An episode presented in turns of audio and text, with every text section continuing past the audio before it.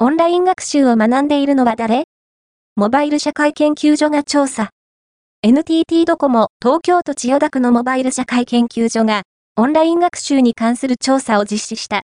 その結果、2022年より、オンライン学習の経験者が増加していること、最も、オンライン学習の経験者が多いのは、学生74.7%であることが分かった。